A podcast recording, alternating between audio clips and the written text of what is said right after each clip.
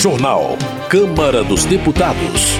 Lira quer discutir tributação sobre incentivos fiscais com líderes e equipe econômica. Plenário garante prioridade de assistência psicológica e cirurgia reparadora à mulher vítima de agressão. Câmara aprova incentivo à investigação de autismo entre adultos.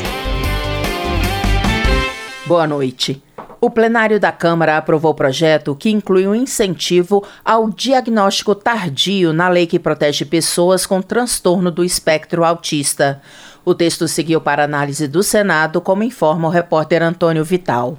Deputados e deputadas aprovaram o projeto que inclui um incentivo para adultos e idosos procurarem o diagnóstico como diretriz da Política Nacional de Proteção dos Direitos da Pessoa com Transtorno do Espectro Autista, conhecido como TEA. O projeto foi apresentado pelo deputado Zé Haroldo Catedral, do PSD de Roraima, com a justificativa de que as pessoas adultas ou idosas podem estar dentro do espectro do autismo sem saber, o que compromete a busca de terapias. O transtorno do espectro autista é uma condição neurológica que afeta o desenvolvimento das habilidades sociais, de comunicação e comportamentais, de acordo com o relator da proposta, deputado Felipe Beccari, do União de São Paulo, o diagnóstico e a intervenção têm se concentrado principalmente em crianças, o que deixa muitos adultos e idosos sem o devido suporte. Para o autor da proposta, Zé Haroldo Catedral, o incentivo ao diagnóstico, mesmo que tardio, é uma maneira de promover a inclusão e direitos iguais. Ele explica que muitos adultos e idosos enfrentam dificuldades no emprego, educação, relacionamentos interpessoais e saúde mental sem a terapia adequada. As políticas já implementadas estão centradas no diagnóstico infantil e a discussão na fase adulta ainda é restrita e muitas vezes negligenciada. Testemunhamos o peso emocional e as dificuldades diárias vivenciadas pelas pessoas na faixa etária adulta, devido à ausência de um diagnóstico e o preconceito em torno do assunto, seja no emprego, na educação e seus impactos nos relacionamentos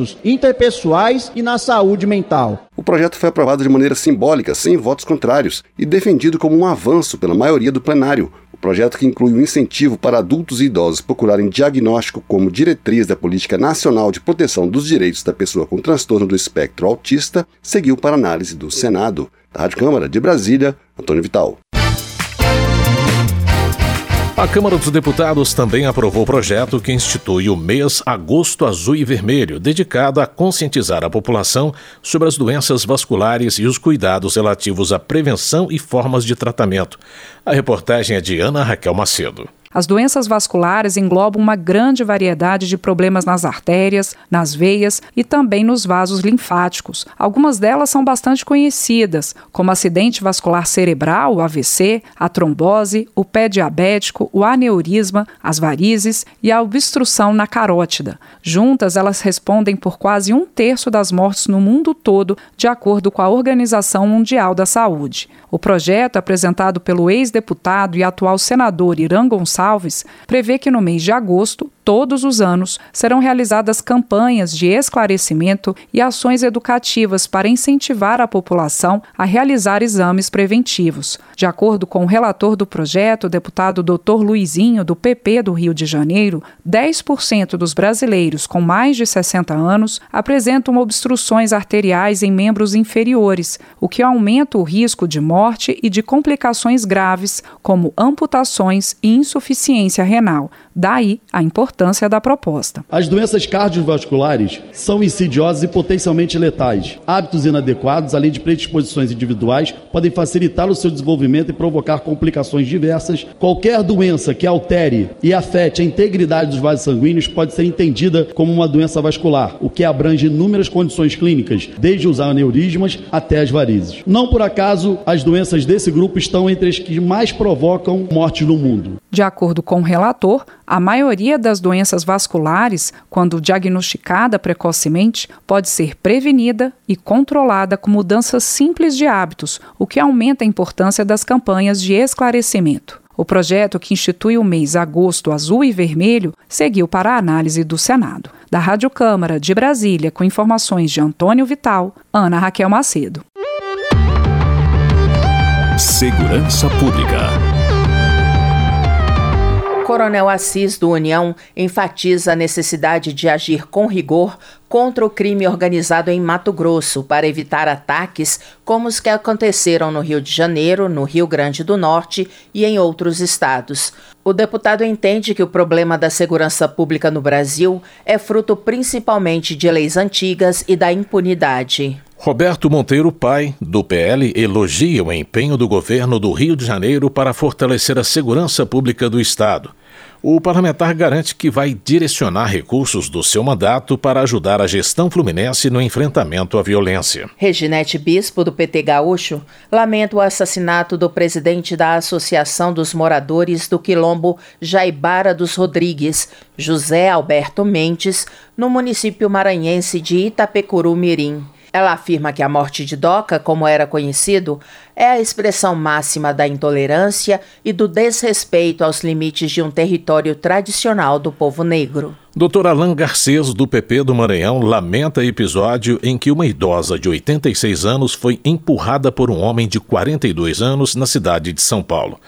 Ele também lamenta o fato de o agressor não ter prestado socorro à vítima que sofreu traumatismo craniano e fraturou o fêmur. O deputado questiona o comportamento da nova geração, afirmando que hoje existe o maior desrespeito em relação às pessoas mais velhas. Delegado Palumbo, do MDB de São Paulo, também protesta contra a agressão sofrida por uma idosa de 86 anos que sofreu lesões graves depois de ser empurrada, segundo o deputado, por um apoiador da esquerda.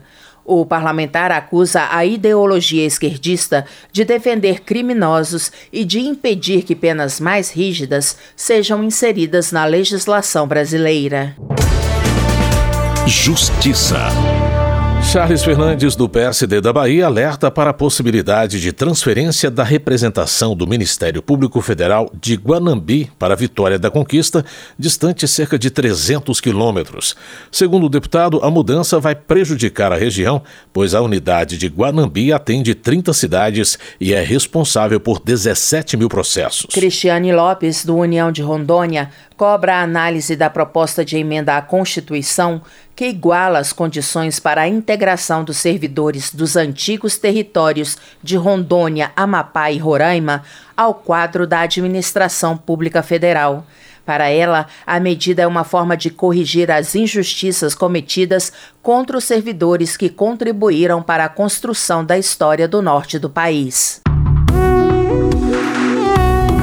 Política. Luiz Couto, do PT da Paraíba, elogia o governo do presidente Lula, que, segundo ele, em menos de um ano trouxe grandes avanços e realizações na educação, na saúde pública, na cultura, na agricultura e no combate à fome, entre outras áreas. Ivan Valente, do pessoal de São Paulo, avalia que o governo Lula recuperou a credibilidade internacional do país e deve agora colocar em prática o programa que o elegeu. Segundo o congressista, a gestão federal não deve se dobrar à pressão por cortes de gastos em prol do sistema financeiro. Ele afirma que a prioridade é a educação e a saúde pública de qualidade. Já Bibo Nunes, do PL Gaúcho, alega que o governo Lula está levando o Brasil à ruína devido à falta de preparo e desorganização de sua equipe. O deputado afirma que, embora não seja contra programas sociais, é preocupante a dependência que parte da população tem em relação ao Bolsa Família. Ele chama o programa de cota de miséria, que cria uma geração de pessoas incapazes de prosperar na vida sem a ajuda do governo. Gilvanda Federal, do PL do Espírito Santo, critica a doação de alimentos do Movimento dos Trabalhadores Rurais Sem Terra à faixa de Gaza, que é controlada pelo grupo terrorista Hamas. Na avaliação do deputado, a iniciativa representa um trabalho conjunto entre duas facções criminosas que devem ser combatidas com rigor. São Bento do Sapucaí, em São Paulo, batizou a principal praça da cidade com o nome do escritor e político Plínio Salgado. Professor Paulo Fernando, do Republicanos do Distrito Federal, critica o pessoal por acionar a justiça para impedir a homenagem. Na visão do parlamentar, a iniciativa autoritária é uma tentativa mesquinha de apagar a memória de Plínio Salgado por divergência ideológica e preconceito. Desenvolvimento Regional. Paulo Litro, do PSD, destaca que as frequentes chuvas no Paraná têm provocado prejuízos em vários municípios e já afetaram a vida de pelo menos 93 mil pessoas. Ele informa que a cidade de dois vizinhos registrou a pior enchente da sua história. O deputado elogia o empenho do governo estadual e garante que vai buscar ajuda no Ministério do Desenvolvimento Regional para a reconstrução das áreas afetadas. Maria do Rosário, do PT, afirma que o Rio Grande do Sul é um dos estados mais atingidos por eventos climáticos nos últimos anos, resultando em perdas humanas e econômicas significativas. Ela também registra a solidariedade e a união da população gaúcha para enfrentar os prejuízos e ressalta a colaboração entre os governos federal, estadual e municipais no enfrentamento à crise. Coronel Crisóstomo, do PL, afirma que o governo de Rondônia exagerou no aumento do ICMS no estado, que passou de 17,5% para 21%. Ele ainda critica os gastos do executivo local com viagens a Brasília, argumentando que a articulação política na capital cabe aos parlamentares federais e não a representantes do governo de Rondônia. Economia. Luiz Felipe de Orleans e Bragança, do PL de São Paulo, rechaça a forma como a reforma tributária foi aprovada na Câmara. Segundo ele, faltou debater mais o assunto com os parlamentares, com a população e com o poder público. Ele critica o fim do teto de gastos e a taxação sobre os fundos offshore por entender que a medida servirá para financiar um governo corrupto. Já Helder Salomão, do PT do Espírito Santo, celebra a aprovação de projeto que prevê a taxação dos investimentos em offshores, que são empresas de pessoas físicas sediadas no exterior. Ele vê a medida como um importante passo para a justiça tributária no Brasil, por obrigar os chamados super ricos a pagarem impostos. Na opinião de Luiz Lima, do PL do Rio de Janeiro, foi catastrófica a recente entrevista do ministro da Fazenda, Fernando Haddad, sobre a manutenção da meta fiscal. De acordo com o parlamentar, a aflição do ministro é compreensível, uma vez que o Brasil enfrenta o quarto mês consecutivo de queda de arrecadação e tem a previsão de um rombo fiscal de 168 bilhões de reais para 2024. Caroline de Tone, do PL de Santa Catarina, está preocupada com mudanças anunciadas no Estatuto da Petrobras para permitir indicações políticas na alta cúpula da estatal e no Conselho Fiscal. Ela lembra que num passado recente, a Petrobras foi usada como meio de corrupção e que só nos acordos de leniência foram recuperados 6 bilhões de reais aos cofres públicos. Presidência. Arthur Lira quer reunir líderes e equipe econômica para discutir a tributação sobre incentivos fiscais. A reportagem é de Marcelo Larcher. O presidente da Câmara dos Deputados, Arthur Lira, disse que vai fazer uma reunião entre os líderes partidários e a equipe econômica para discutir propostas do governo para tributação sobre incentivos fiscais. Arthur Lira participou de evento realizado em São Paulo pelo banco BTG Pactual sobre os cenários para 2024.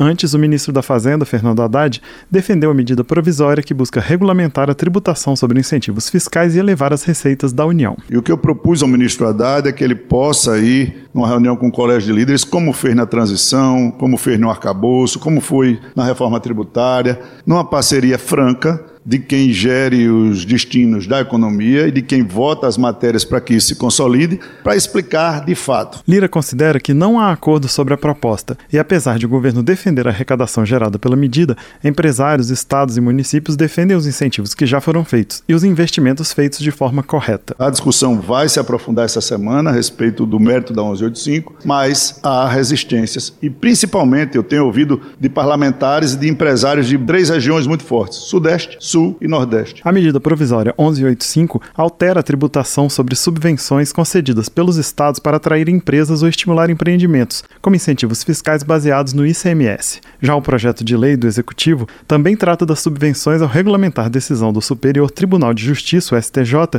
pela qual créditos fiscais devem ser incluídos na base de cálculos dos tributos federais. Segundo o governo, essas medidas são necessárias para manter a arrecadação da União e assegurar o cumprimento das metas fiscais. A medida provisória provisória perde a vigência em fevereiro e o projeto é apontado como uma alternativa. O Poder Executivo informou que a sistemática criada pelas medidas tem potencial de gerar uma arrecadação de 137 bilhões de reais em quatro anos. Desse total, 35 bilhões seriam obtidos já em 2024. Na avaliação de Arthur Lira, as propostas de lei orçamentárias para 2024 devem ser votadas até dezembro e não podem ficar para o próximo ano. Isso é imprescindível. É você deixar o Brasil, o governo e todos na insegurança do que é que vai ser no orçamento em fevereiro, março do outro ano, para ficar com parcela do decimal do governo, da máquina, das estruturas, do que é preciso fazer, não é, não é salutar e eu não defendo isso e quem defender isso vai estar trabalhando contra tudo que a gente fez até agora. Durante o evento em São Paulo, o presidente da Câmara avaliou também que mesmo diante de eventuais dificuldades, não há possibilidade de mudança nas metas fiscais para os próximos anos já aprovadas pelo Congresso Nacional. Arthur Lira criticou a ênfase dada pelo governo Lula nas receitas quando trata de temas fiscais. Para ajuste pelo lado das despesas, o presidente da Câmara sugeriu a reforma administrativa, pronta para votação no plenário. Da Rádio Câmara de Brasília, com informações de Ralph Machado, Marcelo Larcher. Votação. A Câmara aprovou projetos que combatem a violência contra a mulher.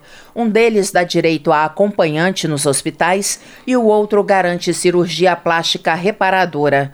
Saiba mais detalhes na reportagem de Antônio Vital plenário da Câmara aprovou projetos considerados prioritários pela bancada feminina, uma maneira de encerrar o Outubro Rosa, o mês de conscientização sobre o câncer de mama. Um dos projetos concede à mulher vítima de agressão prioridade de atendimento nos serviços de assistência psicológica e cirurgia plástica reparadora no SUS. O outro garante às mulheres o direito de levar acompanhante durante todas as consultas e exames. Projeto que trata de atendimento no SUS dá prioridade às mulheres vítimas de violência física que resultarem em sequelas estéticas. A proposta também prevê a realização de campanhas de conscientização e obriga o governo a fornecer medicamentos durante o período pós-operatório. A relatora, a deputada Benedita da Silva, do PT do Rio de Janeiro, explicou o objetivo da proposta.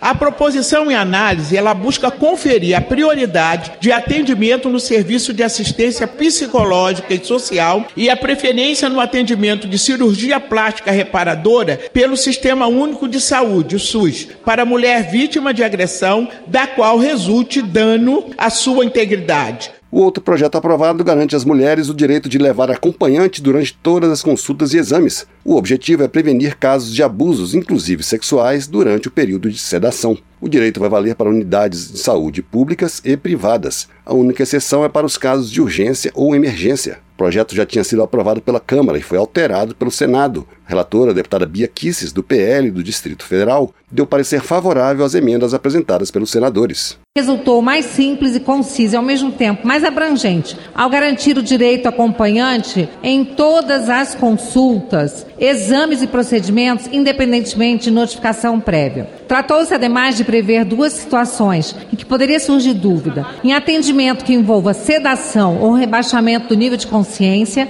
caso a paciente não indique acompanhante, a unidade de saúde responsável pelo atendimento indicará pessoa para acompanhá-la, preferencialmente profissional de saúde do sexo feminino. Assim como o projeto que garante atendimento às mulheres vítimas de violência, esse também foi aprovado por unanimidade, sem votos contrários. O projeto que concede à mulher vítima de agressão prioridade de atendimento nos serviços de assistência psicológica e cirurgia plástica reparadora no SUS seguiu para análise do Senado. Já o projeto que garante às mulheres o direito de levar acompanhante durante todas as consultas e exames seguiu para sanção presidencial e pode virar lei. Da Rádio Câmara de Brasília, Antônio Vital. Termina aqui o Jornal Câmara dos Deputados, com trabalhos técnicos de Everson Urani e apresentação de Luciana Vieira e José Carlos Andrade. Uma ótima noite para você. Uma boa noite. Ouça agora as notícias do Tribunal de Contas da União. Minuto do TCU. Na última sexta-feira, dia 3, o Brasil foi eleito para compor o Conselho de Auditores da Organização das Nações Unidas, a ONU. Por ser a instituição superior de controle do país, o Tribunal de Contas da União vai representar o Brasil ao longo do mandato. O grupo é responsável por realizar auditoria externa nas finanças da ONU, o que inclui os gastos com fundos, programas e missões de paz. Também faz recomendações para aprimorar a governança e a gestão dos recursos. O TCU vai assumir o cargo em junho de 2024, quando termina o mandato atual do Chile. O tribunal ficará à frente do conselho por seis anos. A eleição foi realizada na sede da ONU, em Nova York. O presidente do TCU, ministro Bruno Dantas, representou a instituição na cerimônia. Saiba mais em tcu.gov.br. TCU Fiscalização a serviço da sociedade.